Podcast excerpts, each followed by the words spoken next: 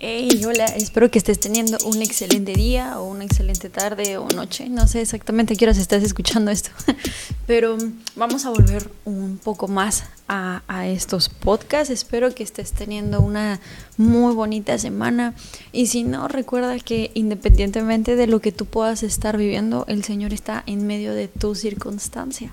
Y bueno, en los podcasts anteriores habíamos estado escuchando un poco respecto en dónde no tienen que estar nuestros ojos, pero como vimos en episodios anteriores y vamos a darle continuidad a esto, vamos a ver ahora en dónde sí tienen que estar puestos nuestros ojos. Este proyecto se llama Focus y es justamente eh, volver al enfoque, volver a lo que el Señor quiere hacer en nuestras vidas, volver al corazón del Padre como iglesia, como nación, como mundo, cada corazón devuelto al corazón del Padre y nuestros ojos devueltos a sus ojos. Y el día de hoy vamos a ver un tema muy, muy, muy bueno. Entonces, espero que, que te quedes acá con nosotros. Hoy vamos a estar aprendiendo, vamos a estar eh, hablando un poquito respecto a la identidad. Eh, y si me puedes acompañar, porfa, ahí, si tienes por ahí tu Biblia. Este es un versículo que ya hemos leído un buen, de verdad hemos, hemos, creo que no sabemos un buen, pero quiero que lo leamos el día de hoy juntos. Dice, es Primera de Pedro, capítulo número 2.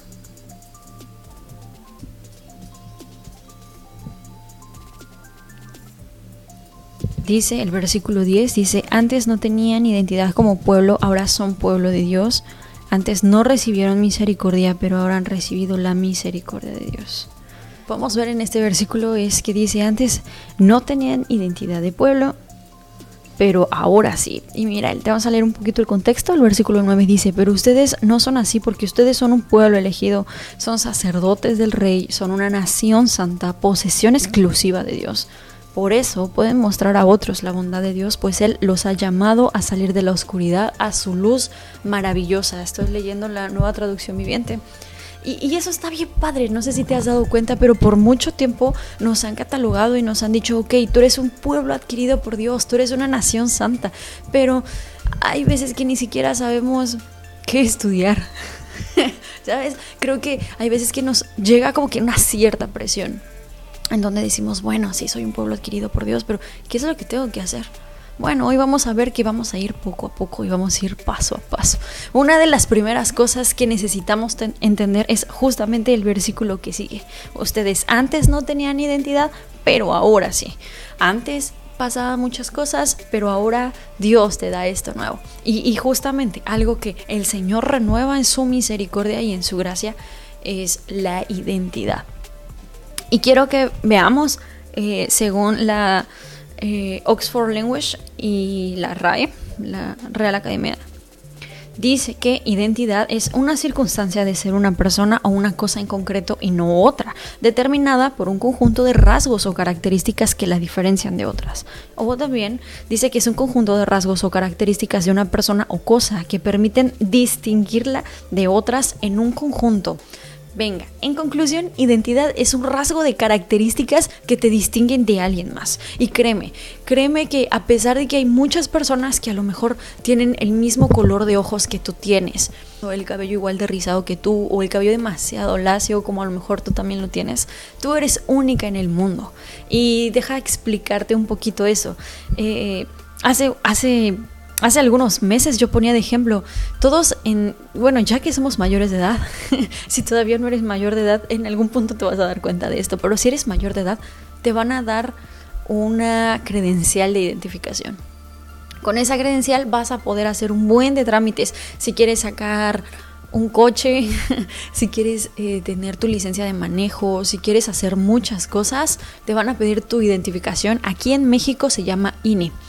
En otros países es conocido como ID, una identificación. Y en esa identificación están todos, están todos tus datos, está tu nombre, está en algunas viene tu edad, tu dirección, de qué país eres y vienen unos numeritos atrás, que es tu número de identificación. Y no existe en el mundo dos números iguales de identificación. Y justamente así somos nosotros, ¿sabes? Pero eh, regresando un poquito a eso, creo que como cristianos muchas veces tenemos esa...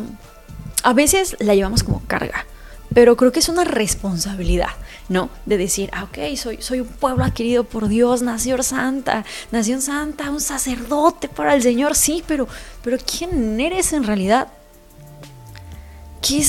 Cuál es la esencia que el Señor ha puesto en tu corazón y en, en mi corazón? ¿Sabes? Porque a pesar de que tenemos un llamado específico o más general como iglesia de Cristo de mostrar a Jesús, de ser luz en medio de las naciones, ¿cuál, ¿qué es lo que el Señor te ha llamado a ti personalmente?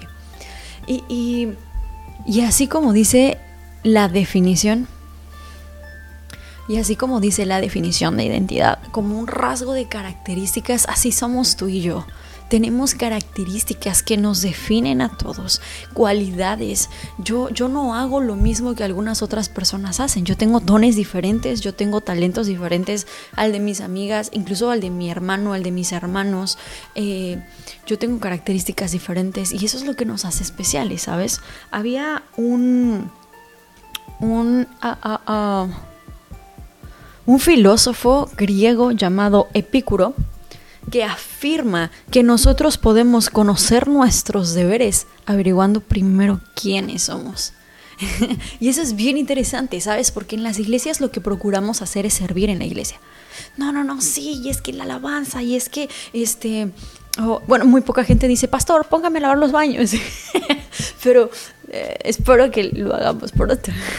Eh, vamos a la alabanza, este, sí, voy a predicar, voy a evangelizar, voy a hacer esto, pero ¿quiénes somos en, el Señor? ¿Cómo es que vamos a saber, como decía este filósofo, cómo vamos, cómo vamos a conocer nuestros deberes? Vamos primero a averiguar quiénes somos. Si sabes que eres un ser humano, fíjate, esta es una, una frase que yo encontré en algún momento, dice, si sabes que eres un ser humano, tu mayor privilegio y responsabilidad es desarrollarte como seres humanos. Ah, eso, este es un tema un, poquito interesante, ¿sabes? Porque espiritualizamos todo. creo que en este siglo tenemos la tendencia a estar espiritualizando todas las cosas y decir, ok, bueno, este, híjole, ah, voy a ir a orar. Sí, bro, pero no tendiste tu cama. Y, sabes, es, algo que, el Señor también ha estado tratando en mi corazón. Porque si somos seres humanos, nuestra mayor responsabilidad, fíjate, y, y, el mayor deber que nosotros tenemos es desarrollarnos como seres humanos.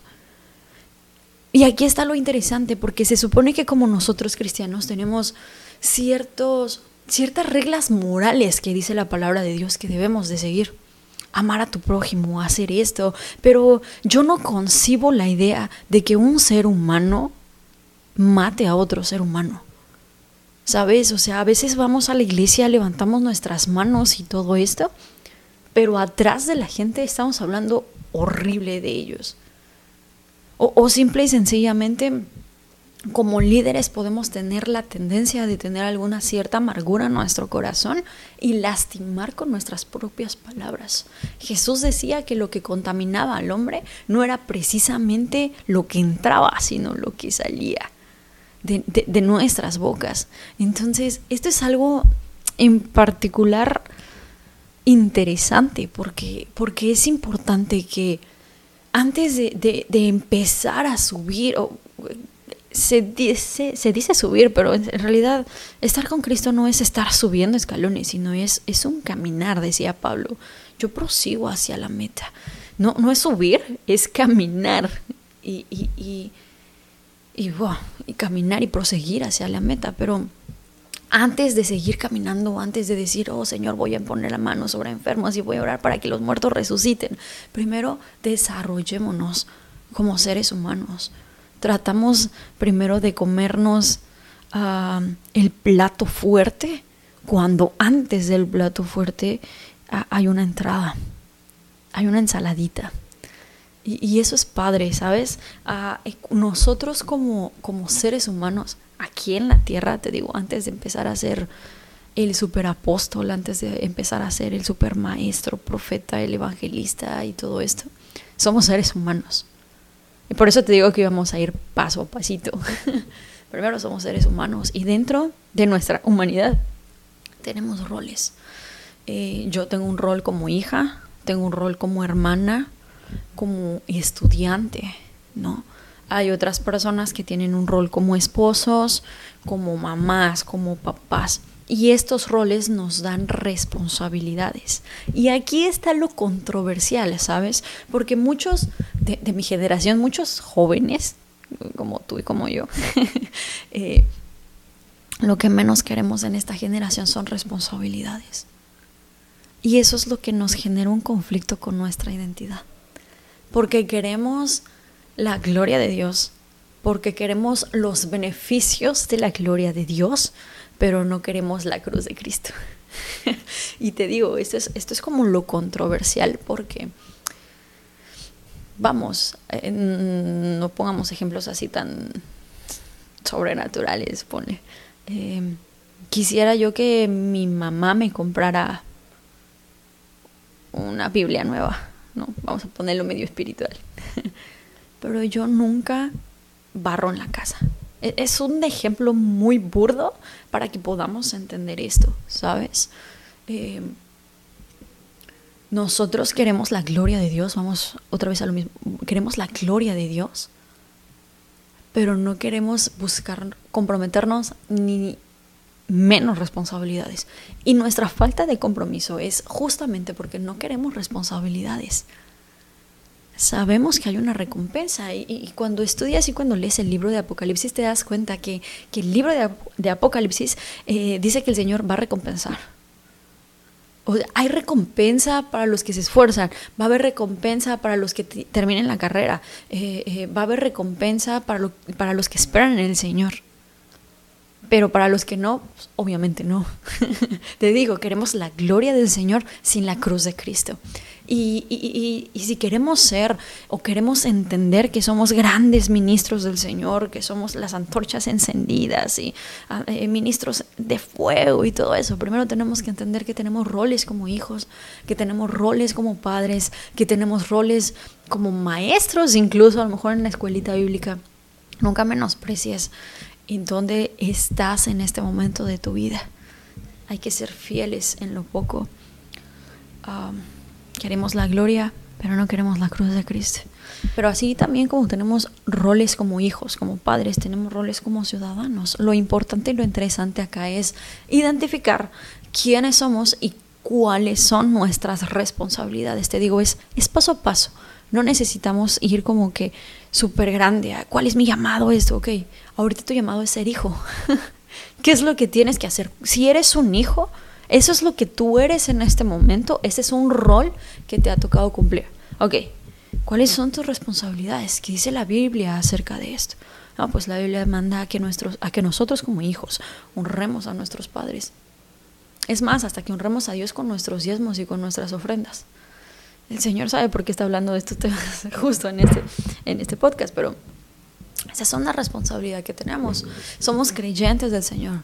ahorita todavía no nos vamos a lo grande, somos sacerdotes, todos somos sacerdotes, no, no estoy diciendo que no, pero cumplamos primero, seamos fieles en lo poco que el Señor nos ha mandado.